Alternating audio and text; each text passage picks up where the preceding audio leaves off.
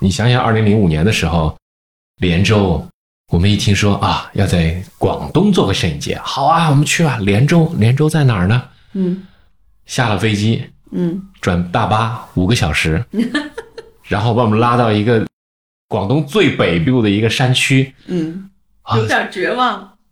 对啊，我我然后这个失望，怎么会这么差？不像广东。对啊，你知道那个时候因为是没有高速公路嘛，走的是国道，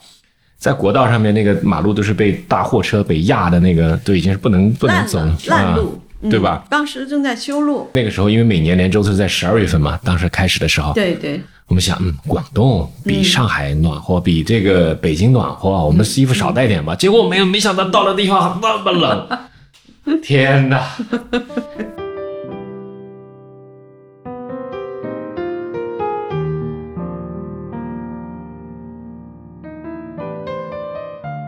你好，欢迎来到篝火漫谈，我是长河。我今天邀请到的是中国著名的摄影节连州摄影节的艺术总监段玉婷。大家好，呃，我是连州摄影节的总监段玉婷。我们俩是很多很多很多年前非常短暂的同事啊。对，啊那个时候我们都还在这个中国内地的一个一个省城，在山西太原啊。因为这个，因为这个缘由吧，我们都之前的工作都做了跟摄影有关的工作啊，非常有趣。所以今天我们来到广州，来到他的这个道场里面，正好我们喝着茶，可以一起聊一聊。好好。呃，我是这个跟长河曾经是同事啊、我们俩呢共同在呃一个摄影报工作。那么这个摄影报呢叫《人民摄影报》，啊、它是呃可以说是中国呃最早的呃摄影这个摄影类的这个报纸。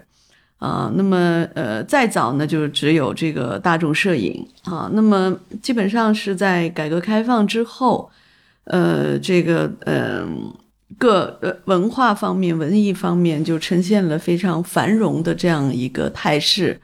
啊。呃，各行各业都又又繁荣起来。那么在呃这个山西呢，就山西的太原。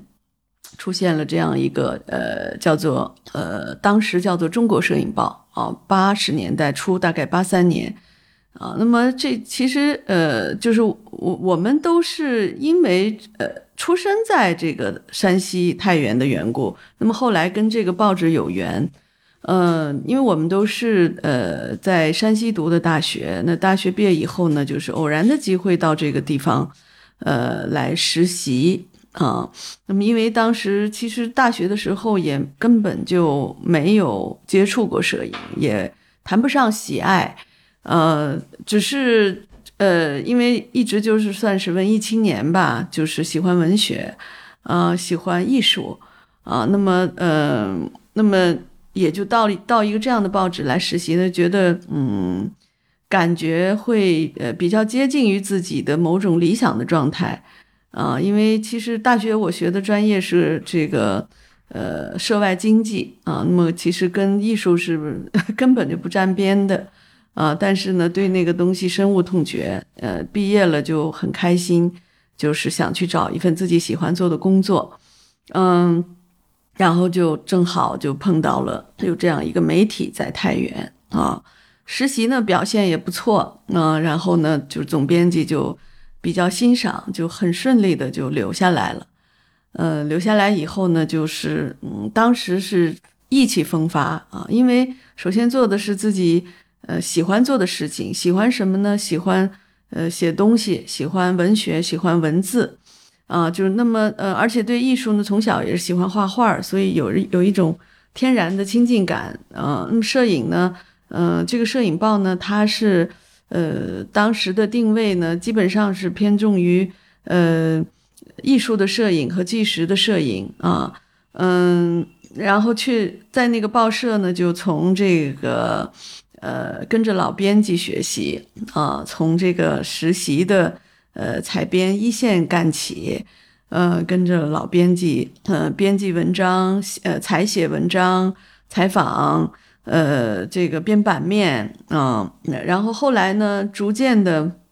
就是有了自己的一些喜好的方向啊。那么就呃，因为当时学的是涉外经济嘛，外语还比较好。嗯，其实当时能留下来也是呃，源于就是没有去实习的时候就已经给这个《人民摄影报》当时有一个海外风版面。就给那个版面翻译一些文章，就是翻译那个，呃，介绍那个海外摄影流派的文章。在翻译的过程当中，就发现那些文章特别吸引人啊，就是介绍的那些摄影师都非常的有意思啊。可能这个某种程度上对我是一个摄影的启蒙啊。然后呢，嗯，就那后来就去了以后实习，就非常卖力，嗯，然后有什么好的机会都愿意去尝试。啊，结果我记得是，呃，这个当时总编带我去，呃呃，第一个采访的任务就是一个特别重大的一个事情，就带我去北京去，呃，采访了当时中国第一个，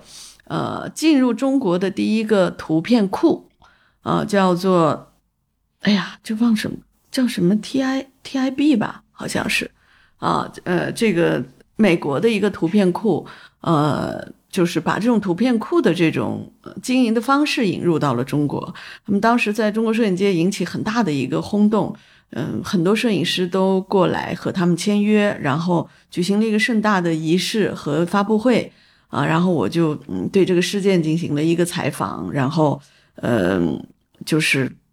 写了一篇很长的一个稿子，然后来就留下来，留下来以后就这样慢慢的就是做编辑，后来。方向呢，就是慢慢的转向了这个，呃，喜欢摄影理论方面的东西，啊，那么后来就自然而然的就去编辑那个，因为当时刚好是理论版的，呃，老编辑，呃，就是呃走了，呃，需要一个人来顶上去，然后我呢又非常感兴趣，呃，我就主动的跟那个总编讲，我愿意尝试，那么后来就跟着。呃，这个老编辑去学啊，然后那个时候呢，就呃如饥似渴的呃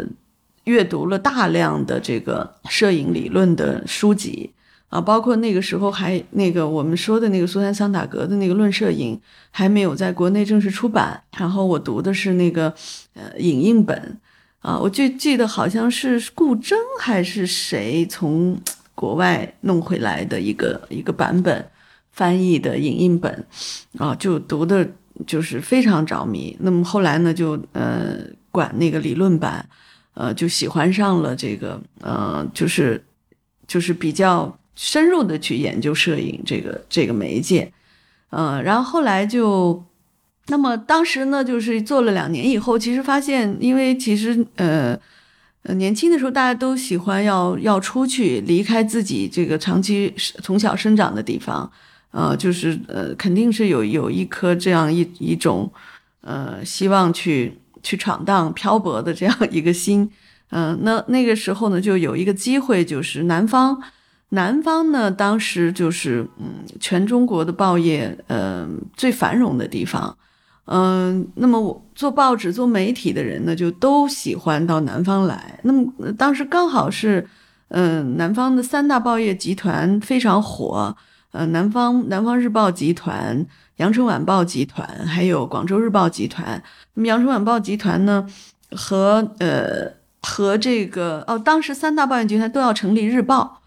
嗯，就是嗯成立新的都市类的报纸。那么对羊羊城晚报报业集团呢，就是它是晚报嘛，它就要成立了一个呃效率更更快呃更高的一个这个都市型的日报啊，所以这个时候呢就很巧，就是。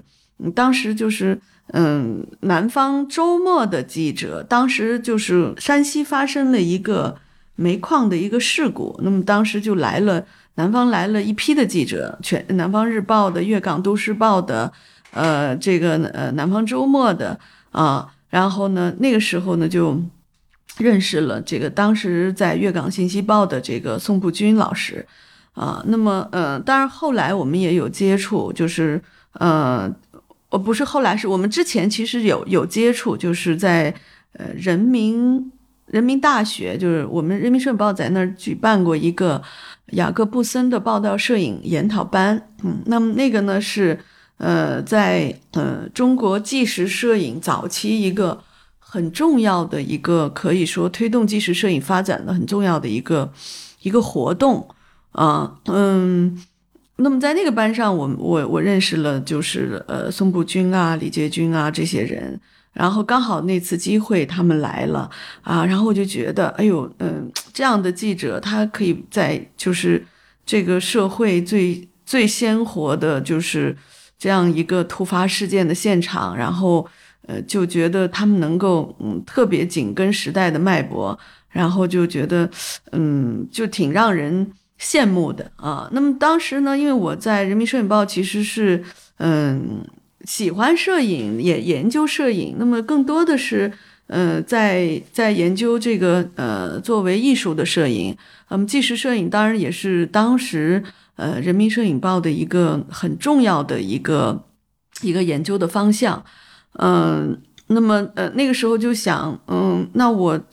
其实刚好就是《羊城晚报》嘛，就那个时候就呃成立《新快报》，招人，他需要图片编辑，嗯，但是呢，图片编辑这个行业呢，嗯，当时在中国是一个新兴的行业，根本就没有现成的这个专业人士，嗯，当时我记得这个第一代的图片编辑吧，算是呃柴继军还有张晓文，柴继军是那个《中国青年报》的。然后张晓文是南方周末的，呃，那么那几乎就是没几年，就是成立这些都市报的时候，就又需要图片编辑，啊，就呃，所以他们就想到了要从就是我们所在的当时在的人民摄影啊这些摄影的专业类的媒体去挖人，啊，然后呢，他们就也找到了我，看到我这个呃，因为我们在人民摄影这个平台上面有非常好的一个。跟全国的一个这样的一个通联，所以，嗯，所以就是说，他们觉得，哎，我们需要的图片编辑，呃，要有专业的技能，对摄影的这个呃专业的认知，而且需要有更好的一个呃这样这样的一个资源和这个呃拥有这个摄影师的一个这个这个网络吧，啊，所以所以就那个时候，他们就很希望我去。啊，那我也就呃特别开心的就 就前后脚啊，嗯，你前面来了，嗯，几个月以后我来的嘛，啊，对对对对，哎，是你，对对对，我来了一年多了吧，差不多啊，前后脚反正啊，对对对，我其实，在人民摄影报待了不到两年，对，呃，我待的时间嗯。比较长，对，嗯，我从九七年，对我待到两千年吧，对，差不多，你是九九年来的，嗯。我不是九九年，呃，不是不是不是九六年，哦，九六年就来，那你比我早太多了，早多了呀，啊，我是九六年，六月份，嗯，九六年六月份去的，嗯，对，然后九八年四月份离开的，嗯，这是个契机吧，这是一个，嗯，呃，就是说。我们都是从媒体开始介入到摄影这个领域的，嗯。啊，我在那时候编图片报道版，你在做摄影理论，嗯，对吗？嗯，但但是其实这是一个契机，当时正好我们赶上了中国媒体蓬勃发展的那么那么一段时间啊，正好赶上都市报嗯。高速膨胀期啊，但，所以那个时候图片编辑这个角色非常稀缺，你放眼看过去没有人，这是啥玩意儿？这个大家都没人知道。对，甚至说是手里面有点资源的，说对图片懂的，也没有什么人。对对对对。啊，所以说我们都是机会合适。那会儿基本上就有一个说法是读图时代的到来，嗯，然后特别是新快报成立的时候，我记得我们那个版式当时非常时髦，嗯，我们在就是说筹备阶段，呃，因为其实呃这个。呃，这个广东地区其实受香港的影响非常大。那香港的这个呃纸媒已经非常发达了，呃，然后香港的这个纸媒它的版式呢也是特别市场化的，呃，它的设计非常的新颖，呃，所以那个时候就《新华报》成立的时候，就直接把《苹果日报》的 一个总监，一个负责视觉设计的一个总监。呃，请过来，呃，就是做做我们《金快报》的视觉总监，呃，从版式的这个呃设计，它整体的视觉的形象上面就进行了一个全新的一个包装，呃，然后同时他们就提出来，呃，就是报纸图片的重要性，啊，那么那个时候其他的报纸就是从来没有这么这么明确的，就是。呃把图片提高到这样一个读图时代的这么一个重要性上面啊，甚至就是说呃就是头版照片的重要性啊，这个呃每每一个版面的这照片该怎么用啊，都是呃其实是有一套非常专业的一个呃一个规则的啊。嗯，没错，因为因为正好是媒体也是处在商业发展的这么一个高速时期嘛，嗯所以说图片就是代表了这个一份媒体跟商业的一个很好的一个融合。它为了吸引更多的订阅用户嘛，对不对？嗯所以说这个嗯这方面自然而然就会重视很多。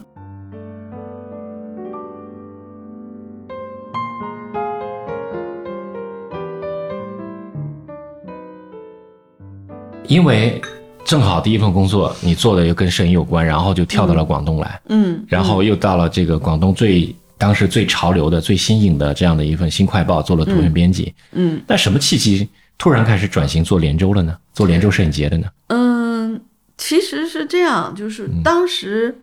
嗯来到南方是，如果说呃某种意义上是一种，还是一种就是走向远方的这种年轻人的冲动的话，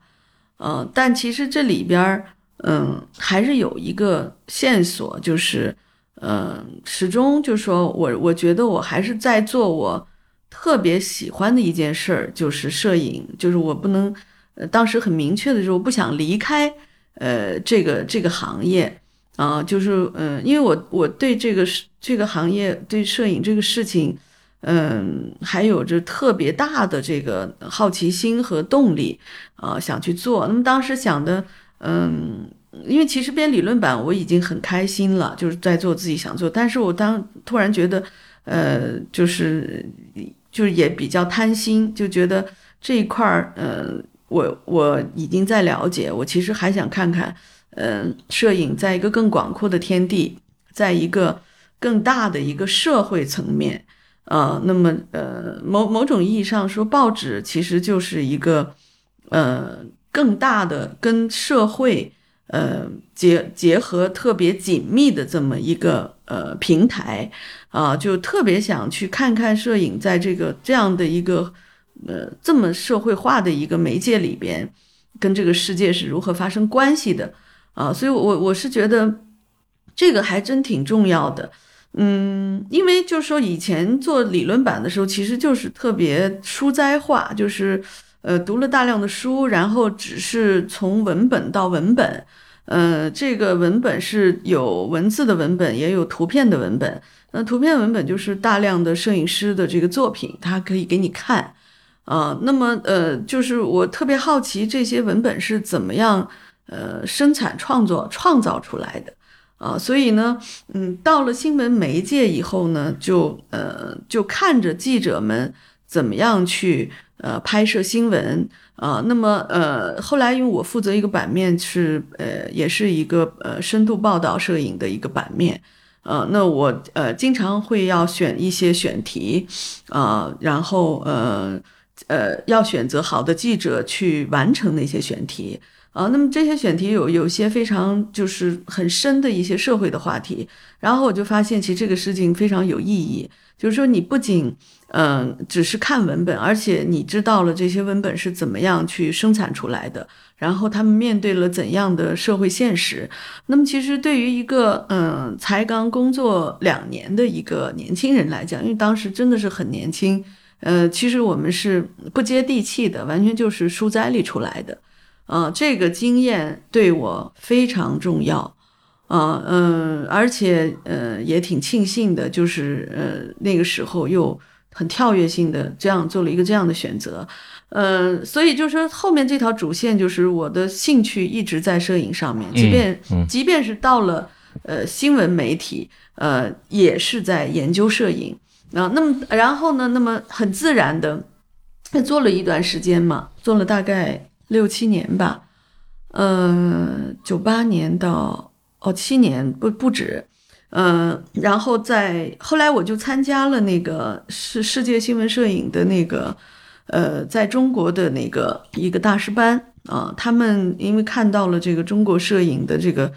这个呃很很强的这样一个势头，很广泛的一个这样的一个受众啊，他们就呃呃，就是那个时候参加新闻摄影世界 WPP 那个世界新闻摄影比赛的中国摄影师非常多啊，嗯，拥有的这个摄影师的基数很大，所以而且质量也很高，所以他们就特别为中国做了一期这个大师班，然后。就在全国范围内选了十几个人去加入这个班，然后呢，我们就在这个班，呃，进行了一个为期三年的一个学习，当然不是脱产的，啊，这里头三年里边给我们布置了，呃，完成三个选题，啊，然后，那么在这个大师班其实也是一个更好的一个交流，让我又从。这个呃，在南方的媒体又重新回到了那个嗯，一个就是在国内这个摄影界的这样一个平台上面，嗯，然后回来以后呢，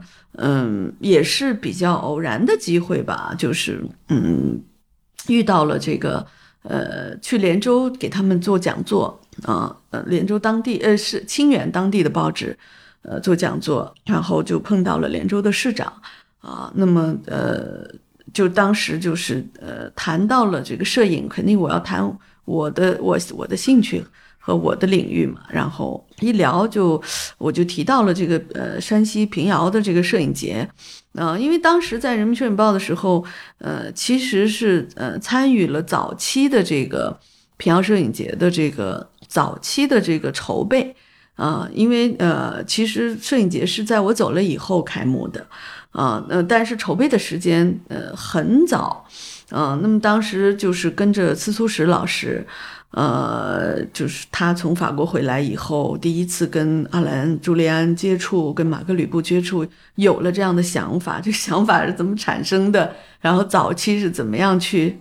去呃去探讨这个事情的？后来就是又是怎么样实施的？我其实一路我都非常清楚。然后就呃，那市长呢，就是说，呃，你这个。有没有什么有意思的事？呃，摄影艺术方面可以跟城市结合的？那我就想到了这个平遥摄影节的这个案例，就跟他讲了一下，我就觉得这个特别有意思啊。那么当时呢，嗯，就是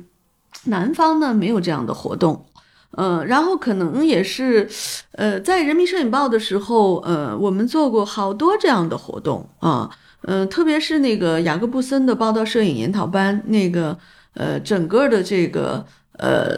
后期的这个执行和统筹都是我在做的啊，所以就其实对这种这种大型的活动啊，还有这种交流啊，呃嗯，而且是一个很大面的，就是一个全国性的这样的一种文化的事件和活动，我特别有兴趣。然后嗯，也有一些经验了，可以说有一点这个这个我可以这么说嘛，就是说，嗯，你从呃一个。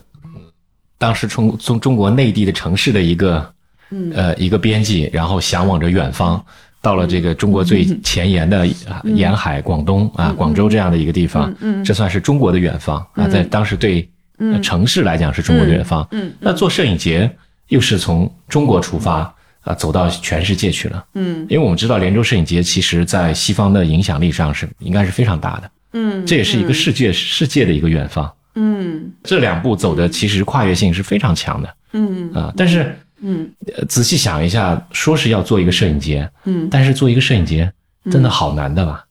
非常难啊！啊，你是你是怎么做到的呢？你是怎么样能把？因为我给你表达过这个观点，我说，嗯，连州摄影节，我认为是在中国是最最有可看性的摄影节啊！每次去了以后，对我的触动，嗯，感受，嗯，都是非常大的，嗯。啊，中国非常多的好的摄影师，都是在连州被推出来的。谢谢谢谢。这么多年的这个，嗯，呃，中国摄影能有蓬勃发展这么这么强的一块一个部分，其实其实跟连州摄影节的关联性是非常强的。嗯啊，我不得不说，连州摄影节你们是以学术立节的。嗯嗯啊，但是要做到这些地方很难啊。嗯，你是怎么一步一步来做的呢？嗯。可以这么说，就是刚才说到这个，呃，跟那个市长的见面，嗯嗯，其实就是我我把这种经验从北方，从呃人民摄影报的一些早期的这种经验，呃，逐渐的带到了南方。呃，其实我到到了新快报的时候，还组织过一次活动。呃，是我离开以后，跟我的呃，就是老东家《人民摄影报》的总编司徒石，我们共同在南方还举办过一次呃南南方的这个呃中国呃报道摄影的高级研讨班啊。那那个时候，呃，这个活动呢，也是第一次把这个摄影的一些。呃，是思潮吧？那个时候，呃，就带到了南方，因为当时觉得南方虽然媒体非常的发达啊，但是在其他方面，呃，特别是在摄影方面，基本上还是没有什么嗯特别像样的这种呃文化活动和交流展开啊。那么，呃，当时见到市长，市长提出来，哎，问我有没有这方面的一些。呃，好的案例的时候，哎，一下子就也有一点触动我啊，我就觉得，哎，这个事情挺好的，跟他说一下，说不定他会觉得有意思。那么刚好就市长又是刚刚才上任，也是年轻有为，非常想，嗯，这个为这个为他的城市带来一些活力啊。那么那个时候呢，整个大的背景就是，呃，国内的这个文化产业的呃热潮开始兴起了，呃，各地都在。呃，就是希望通过一些不光是呃经济的发展，也希望通过呃一些更有高度的这种文化的这种项目来提升这种呃城市的魅力啊。那么这个时候呢，就就是可能也是这些时机，呃，就是他他就是酝酿在那个时候有一点儿 有一点儿这种，可以可以说那个时候应该是很流行的一句话嘛，叫文化搭台，经济唱戏。对对对，是不是借着这个东风，正好就促成了连州摄影节？对这个说法当然很俗气，听上去，呃，但是这当时应该官方是一个官方的一个一个行指导方针来着。嗯，对对，就就其实就是，嗯，就是文化的事业开始兴起的时候，就是每个城市，呃，都是希望就是，嗯，首先因为我们还是一个。嗯，不能算发达国家，算发展中国家嘛？那现代化这种进程正在热火朝天的展开，那么肯定最重视的还是经济啊。那么但是文化呢，也他们也觉得应该重视。那么，呃，就很多时候就是说，还要以文化作为一个 一个先行。有有些事情吧，呃，可能会嗯两方面都兼顾。就可能我觉得他们是出于一种这样的一种想法。呃，然后所以就是，嗯，南方去恰好就是非常缺少这样的项目，嗯，然后嗯，我就想，哎，如果有机会，那我何不不做一个这样的事情，把我的经验和我的热情，那个时候我其实是蛮有热情，想呃再回到摄影摄影这个本体摄影去做一些事情，因为在新闻，呃，在媒体已经觉得，呃，就是。已经出现瓶颈，就是我不太不太想让自己一直在一个呃报纸做一个图片编辑，当时已经做到图片总监，然后觉得因为是摄影在那个媒介，它是一个配角，它就是一个服务于报纸的这么一个一个呃媒体啊，嗯，它有很难有更加自由的表达空间，呃呃，那我个人的兴趣呢是在于。呃，探索这个呃摄影呃更深度的东西，或者说呃摄影这个媒介呃它还它有多少可能性？我们这些东西都不是在媒体能够完成的啊，所以嗯，那后来就市长就就找我了，他就非常愿意想去尝试啊，让我去哎有没有可能给他们做做方案，策划一下这方面东西。那么当时其实我很年轻，我才三十二岁，啊，就太年轻了。就是这么大的一个事情，呃，虽然年轻，但是胆子很大啊，就觉得呃有热情，而且也前面也也呃也做过这样的事情，呃，就愿意担这个事情。后来呢，就觉得呃要找一些专家，光一个人不够的啊，因为嗯做呃摄影节，当时国内也有很多。呃，平遥摄影节已经做了三年，三年了吧，还是四年了。然后当时还有丽水摄影节、都匀摄影节，还搞过一个武夷山摄影节。嗯，呃，有有人就说你这个，呃，你们这样再还弄摄影节吗？上摄影节已经有点这种，呃，变成一个嗯、不太上档次的一种文化活动了啊，就有这种说法。呃，那还有什么意思啊？嗯，那么后来当时我就想，那我当然我要做一个摄影节，不是做那样的摄影节，就有点心高气傲，觉得要做一个不一样的，呃，一定要有很高的专业品质，呃，要有呃要有自己非常独特的这个呃学术的这种这种基础。啊，那那么当时南方的这个条件也挺好的，因为呃，广州的当代艺术其实是呃特别特别发达的，嗯，当代艺术起步在广州是非常早的。然后那个时候广州有广州三年展，当代艺术三年展，嗯、就是基本上就是呃，在我们摄影节前几年，呃，就当时王黄生馆长这呃上任那个广东美术馆以后。做了这个大刀阔斧的改革，呃，把那个广州三年展这个这样一个品牌给树立起来。呃，当时请了国际上最好的策展人，包括侯汉儒啊、巫红啊，呃这些。那么呃那个时候在广东美术馆的活动，我们是每一次都要去参加的啊。然后就觉得艺术有很多种呃很多种实践的方式。呃，那相对于摄影界来讲，就呃当时的摄影节的这种模式都特别的呃单一和矮板啊、就是嗯、不是说形式，而是说在嗯、在那个就比一些摄影节它的这个它的呃基本的这种呃价值观和学术的方向上面，呃其实都是糊里糊涂的啊、甚至说没有自己的学术方向。啊，没有没有自己的这个对于这个媒介的这种很明确的学术的诉求啊，所以那个时候就觉得，那南方守着这么多的朋友，呃，杨晓燕老师啊，那个冯源、邓启耀老师啊，当时还有呃郭晓燕是我的好朋友，嗯呃董冰峰。呃，就王宁德，就我们这些人就成天在一起玩儿，那就觉得，呃，其实我们大家可以一起来去，呃，都在南方来去做一个呃全新的一个摄影活动啊。虽然叫摄影节，但是我们不不要做那种特别呃就是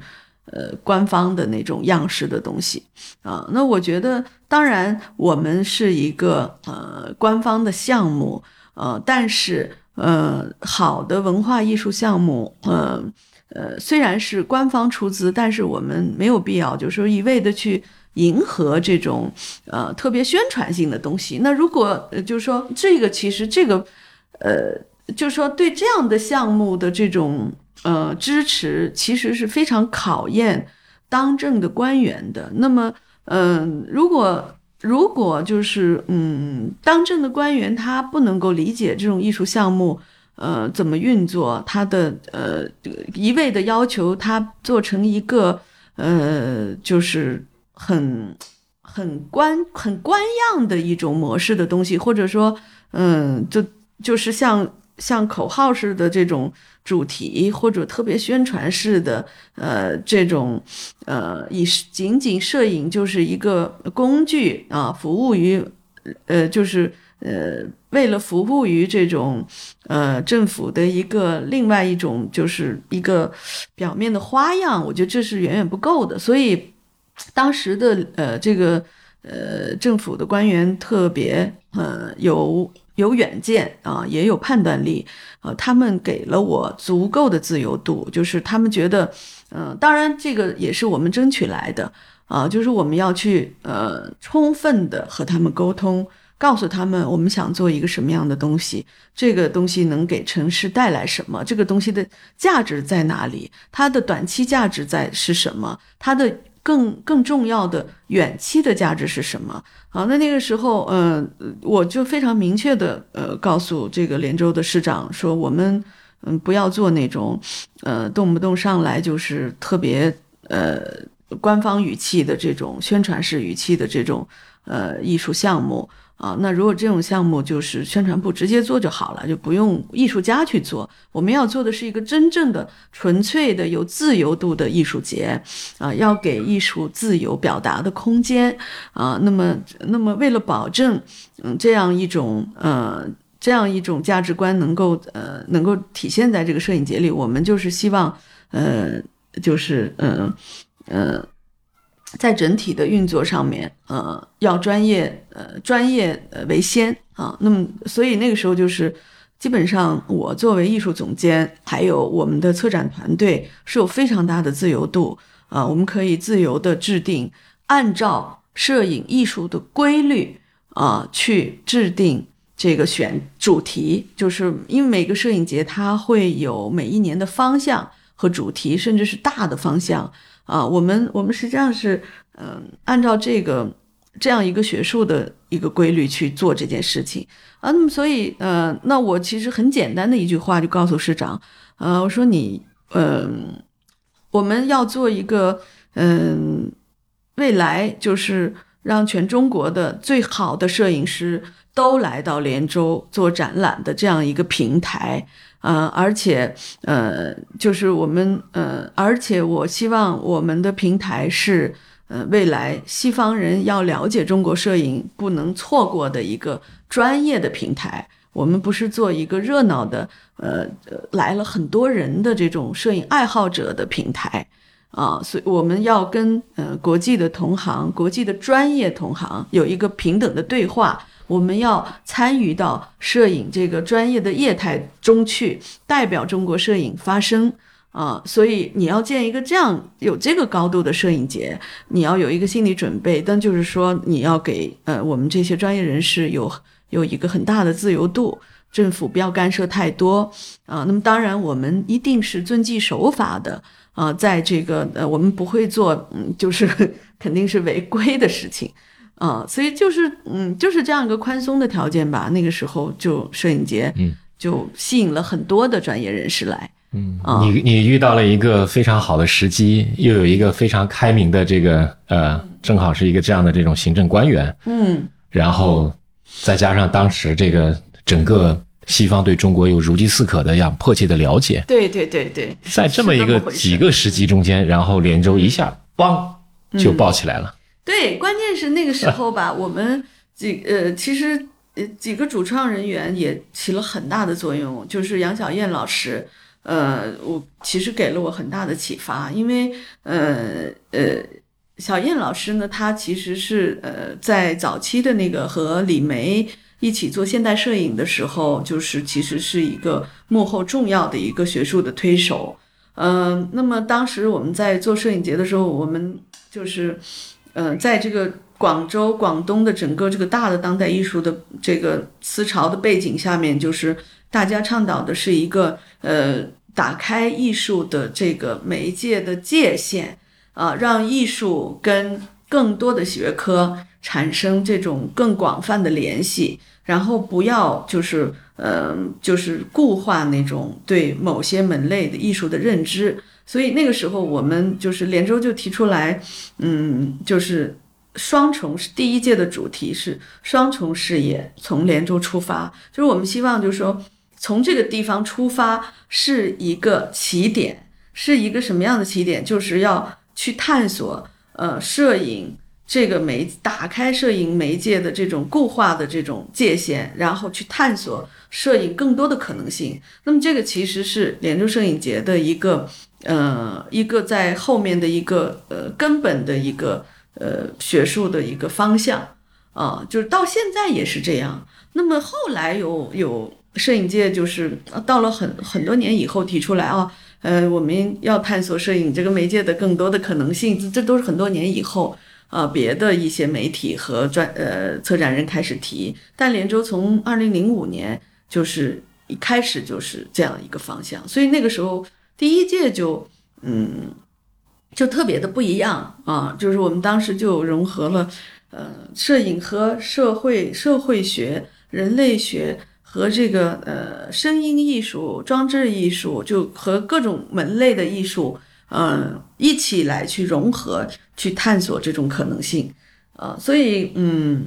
就是当然这个也很新鲜，就是在国内大家没有这样的做过，啊。就是摄影的这种展览和活动，啊，那么后来就它变成了一个连州的精神，一个内在的精神，就是嗯，我们到包括到今天，今天摄影连州摄影节今年已经都十六届了，呃，然后我们今天在选择艺术家的标准上面，呃，也是有一个很重要的，就是呃，这个艺术家的这个创新力，就是他有没有对摄影这个媒介去探索它的这种更多的可能性，在探索的过程当中，他有没有对语语言，他的语言有没有这个呃创新。啊，和这种当然，就是真正的这种原创是非常非常难的啊。但是我们希望看到摄影师在做这种努力啊。当然，另外一个方面呢，就是当然我我说到那个连州的这个我们的在背后的这个价值，我们的价值观。另外一个方面就是，嗯嗯，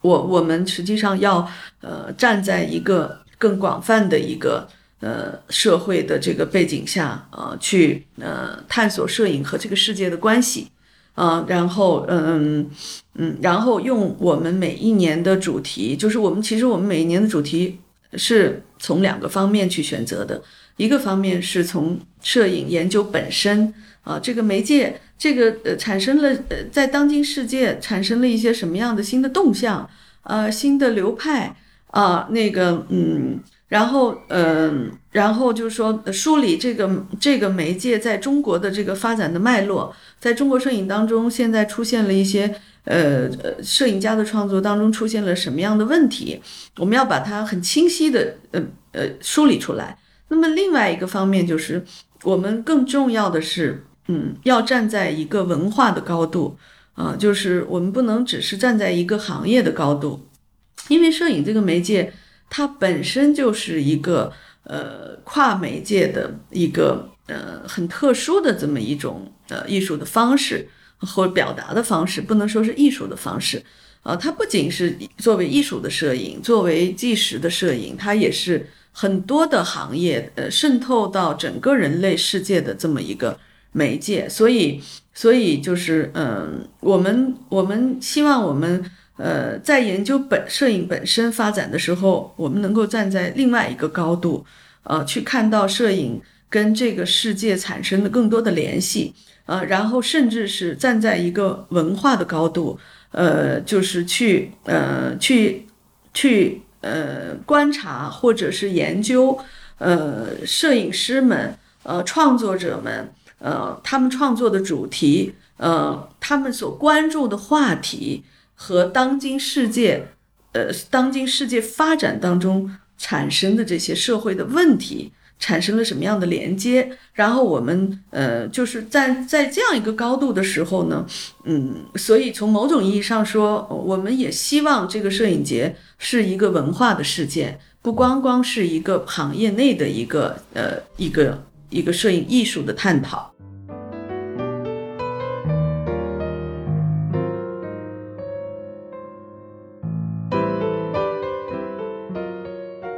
你想想，二零零五年的时候，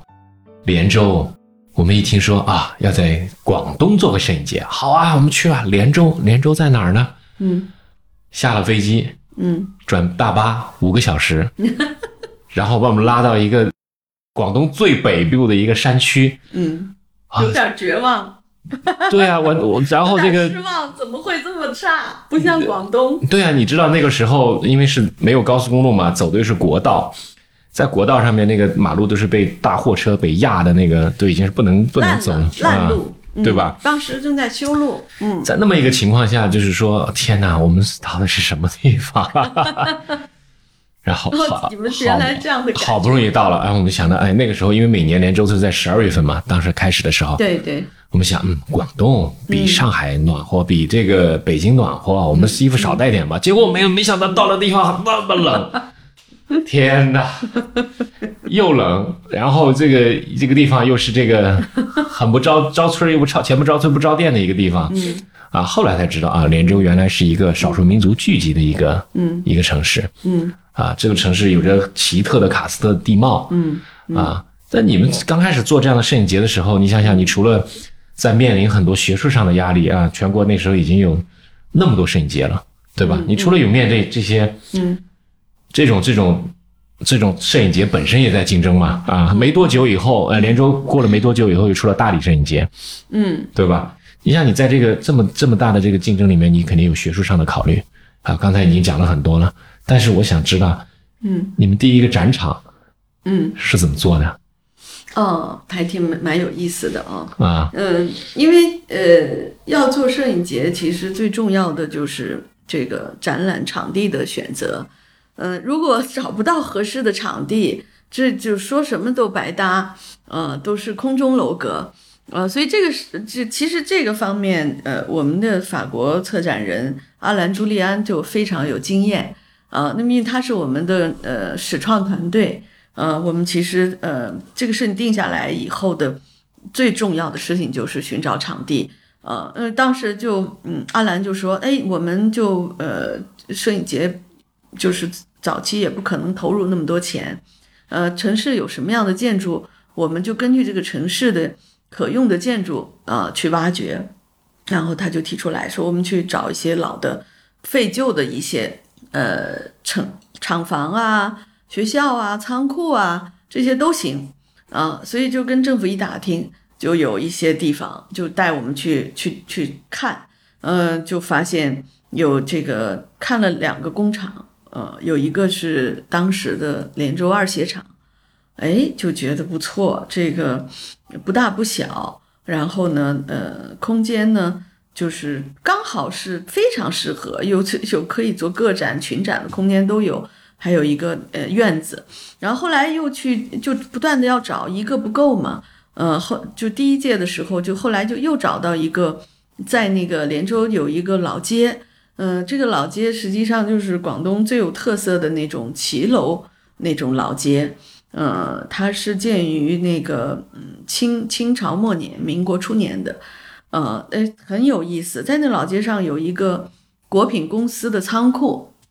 我们一看，哎呦，那个太漂亮了，那个老建筑，它是砖木结构的，呃，嗯，就是哎呦，那个味道十足，嗯，然后当时我们就觉得，呃，就哎就就它了，就这两个地方，它不是不是危楼吗？不是危房吗？他们呃，当时要评估啊。呃，去评估了，呃，就是有一些破败，呃，其中有里边有一栋，嗯，它有形态各异的几个建筑，有两栋是三层楼，中间还有一个是很大很顶很高的一个那个很大的一个仓呃仓库，然后那个有一点儿呃危房，那个就重新改造了一下，然后其他的就是基本上都是。呃，没有做太大的这种呃改造，呃，就后来就做展场的一些改造就可以用了。嗯，第一届的时候，这两个建筑是很有特点的，但是你一个摄影节两个场地肯定不够。呃，刚好那个时候，嗯，就是每个城市的这种地标性的配置，呃，文化馆、图书馆，呃什么的，现在呃还有什么呃。美术馆啦，音乐厅啊，现在都有了。博物馆当时就哎，正好在新建，呃，就是哎问了一下，刚好是摄影节开幕的时候，他们能竣工。嗯，那我们第一届的摄影节的这个有一个主展场，就是在文化馆和图书馆。啊，文化馆、图书馆两个建筑中间就隔一个马路，就挨着的。啊，所以就是第一届的时候也用了这个刚刚新建起来的。这两个馆，但当时是里边是空的，啊，所以就是就这样就就开始了。然后后来到了第第二届，才又开发了一个特别好的展场，就是现在我们做主题展的那个粮仓展区。然后，那么第一届开发的时候，我们请的是，我们当时就想要找这个本土的建筑师，嗯，就不不找外地的，嗯，因为就是当时就是一个理念嘛，就是。呃，尽量把本土的这种这种呃艺术力量、呃设计力量调动起来，哎，就发现有一个非常好的建筑师叫刘恒，他刚刚在哈佛大学呃读博士回来，呃，而且呢，他有他恰好又有很好的艺术项目改造的经验，他给那个呃广州刚刚在建的时代美术馆。啊，做了设计。他因为他是那个瑞姆库哈斯的学生，呃那个广州的那个时代玫瑰园，那个时代地产建了一个时代呃时代美术馆，现在是广东做当代艺术最好的美术馆，啊，在全国也算是最好的之一啊。结果就觉得哎，可以把他请来，那么当时我们找到他，他就很很乐意啊，就有情势的帮我们改造了那个。刚才说的这个二鞋厂和和这个果品仓仓库啊，那么就是第一届就这样开了。嗯，展场有了。对。那么作品呢？那个时候第一届的时候的作品，你已经开始有了自己的这种逻辑和价值体系了。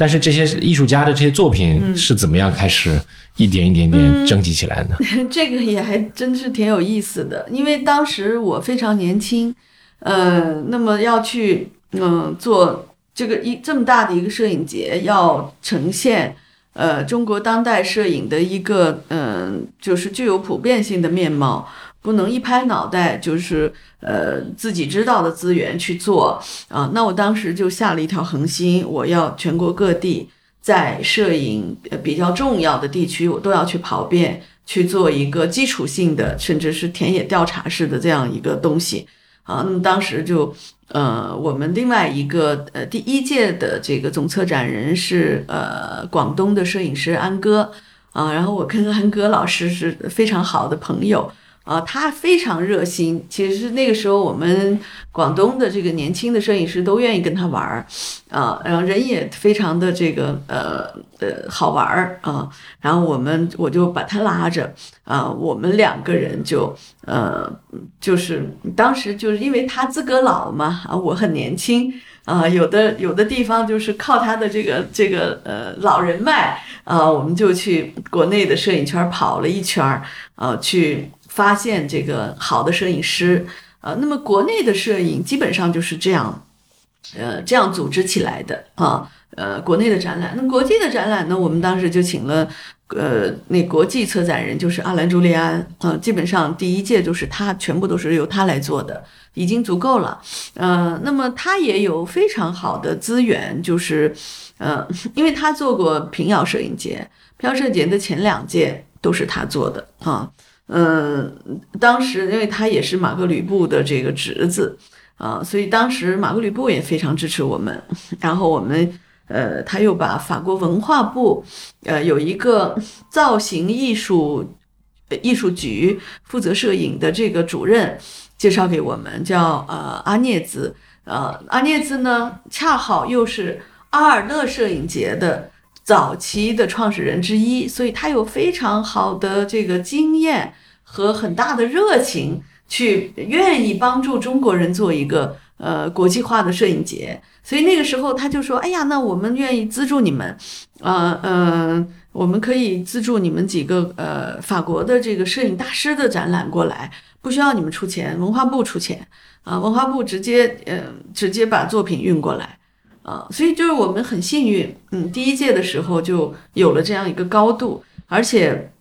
当时我们就呃就觉得一个国际的摄影节一定要在国际发生，呃，就是我们在国内呃要传播，嗯，那么摄影节这种事情，呃，你肯定要做大量的宣传，呃，传播。那么我们在国内做新闻发布会，也要到国际去做。那么后来就选定要在法国，在巴黎做新闻发布会。啊，然后我们后来就在欧洲摄影之家，呃，做了这个新闻发布会啊。当时马格吕布也去了，法国文化部都去了，欧洲重要的这个媒体、艺术媒体、呃，社会社会媒体全都去了，啊，非常成功啊。那么，嗯，所以在国际上的那个初步算是也算趟开一条路，啊，嗯。所以就是国际国内的展览就这样第一届呈现出来的时候，就得到了一个比较高的一个专业的认可啊。然后在第一届结束的时候，这个中国摄影家协会还呃评了一个年年度十大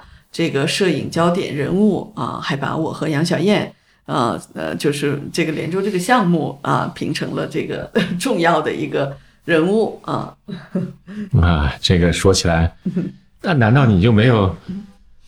做摄影节的时候，嗯，那么坚强吗？没有哭过吗？哎呀，你这好吧，确实是有，肯定是有的。那个，嗯，给你讲个故事啊，就是，嗯、因为太年轻了，这个项目呢那么大。啊，那么以前在人民摄影报也是参也是做全国性的项目，但是背后有有靠山，呃，有有这个啊、顶梁柱在那儿哈，不是我主打呀，我只是一个工作人员。呃，然后但这个后来变成自己是总监，所有的责任都要你来担的时候，感觉这个事情确实是压力大。所以，呃，我就记得在那个去法国做新闻发布会，啊、然后然后呢，发布会的前一天，嗯呃，就是呃，文化部和那个文化部的那个阿涅兹就介绍了阿尔勒摄影节当时的总监，呃，叫芬萨黑贝尔。呃，芬萨黑贝尔呢，其实是呃执掌阿尔勒时间最长的、最重要的总监，前两年才退下来。呃，换成了那个 Sam，嗯、然后呢，就说，哎，我呃呃，我要把他叫过来，给你们介绍经验，啊、然后他呃，在我们发布会前一天，他来，哎呀，非常热情啊，就我们就坐在那个欧洲摄影之家的那个大理石的台阶上面小院儿里呀、给我们推心置腹的呃谈了他们的这个阿尔勒摄影节的经验啊，也很热情。然后，那么到第二天，我们的发布会就要开了，然后。哎，我就觉得呀，学了很多东西，感觉这个阿尔勒做的太好了。然后呢，就是当天晚上呢，就 做了一个噩梦，就梦到呃连着摄影节开幕了，然后下面只坐了三个人，一下子给吓醒了。啊，这种情况啊，对对，就是真的是做了，我到现在我都记得，呃，下面就坐了三四个人，空空的没有人，然后开幕式是这样的，一下子给吓醒了。这就是第一届在欧洲摄影之家开幕式那个发布会前天晚上做的噩梦，嗯，然后后起来了就哭了。没哭，这这有什么可哭的？嗯，就是反正总之就是有压力嘛，嗯、然后这哭就是可能是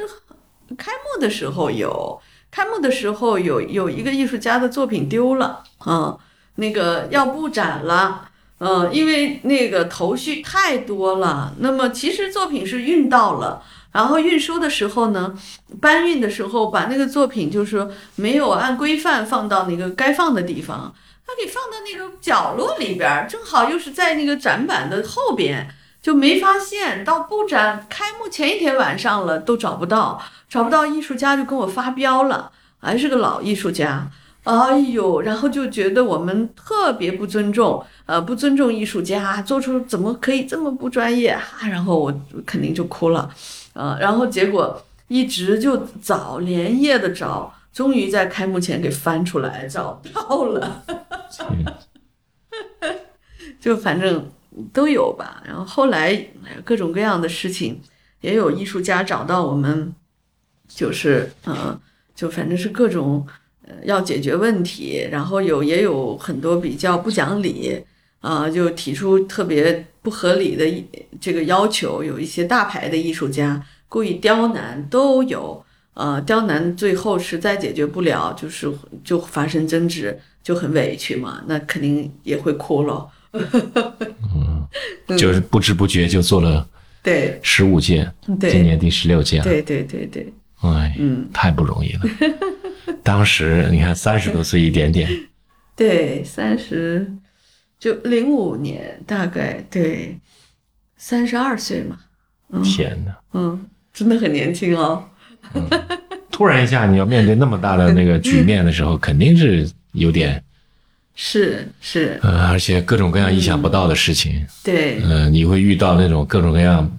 每个人都有自己的一些要求、一些想法，对。但是开幕的时候，因为跟我合作的团队全都是老师，都比我大，都个个都比我有经验。因为我是我是一个白纸，我没有做过展览，没有做展览的经验，就就这样就上去做策展人，而且是一个摄影节，呃，然后嗯，但是第一届展览刚出来，就刚布置完布完展，开幕第一天，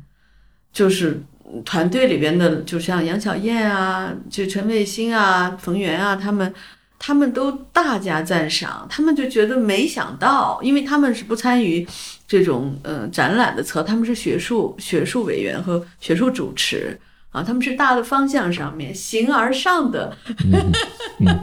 具体的展览的工作是我和安哥啊，我们还有阿兰朱利安，当时我们去做的。然后他们就觉得，嗯，吃了一惊，就没想到会做那么好，嗯，所以你看啊，第一届一炮走红，然后就是随着时间的积累，嗯啊，随着你经验的积累，连珠摄影节也越做越好了。嗯。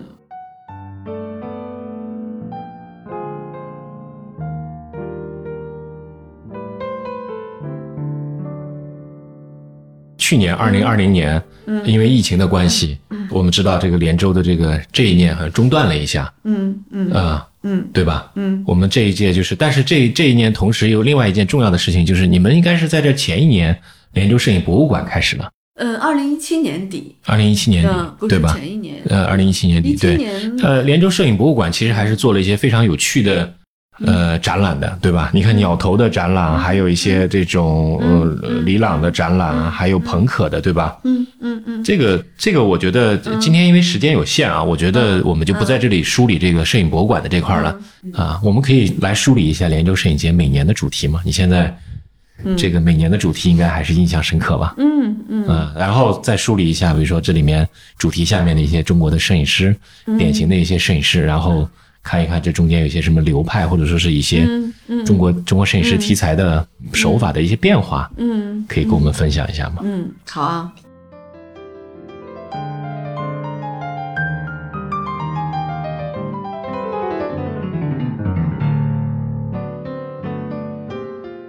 因为篇幅所限，今天我们就先聊到这里。关于连州摄影节历年的主题和主推摄影师，我将和段玉婷另外再聊一期。欢迎订阅《篝火漫谈》，第一时间收听我们的节目。嗯。啊，谢谢段玉婷，嗯，非常感谢。啊！我还是非常希望，嗯。呃，听到这期节目的朋友们有机会，嗯，能到广东最北的一个小县城叫连州 来去，呃，正好一如果时间合适，可以去赶上去看这个连州摄影节，嗯，呃，或者说是时间不合适，也可以去连州摄影博物馆，嗯，去看看那里更有趣的。嗯。呃，展览，嗯。啊，非常非常开心。今天这个聊天让我真的收获非常非常大，谢谢，谢谢长河，嗯，也希望大家呃今年可以有机会来我们的摄影博物馆，呃，我们今年摄影博物馆呃这个疫情之后我们都会恢复，然后年底的摄影节还会照旧，谢谢，嗯，感谢，嗯。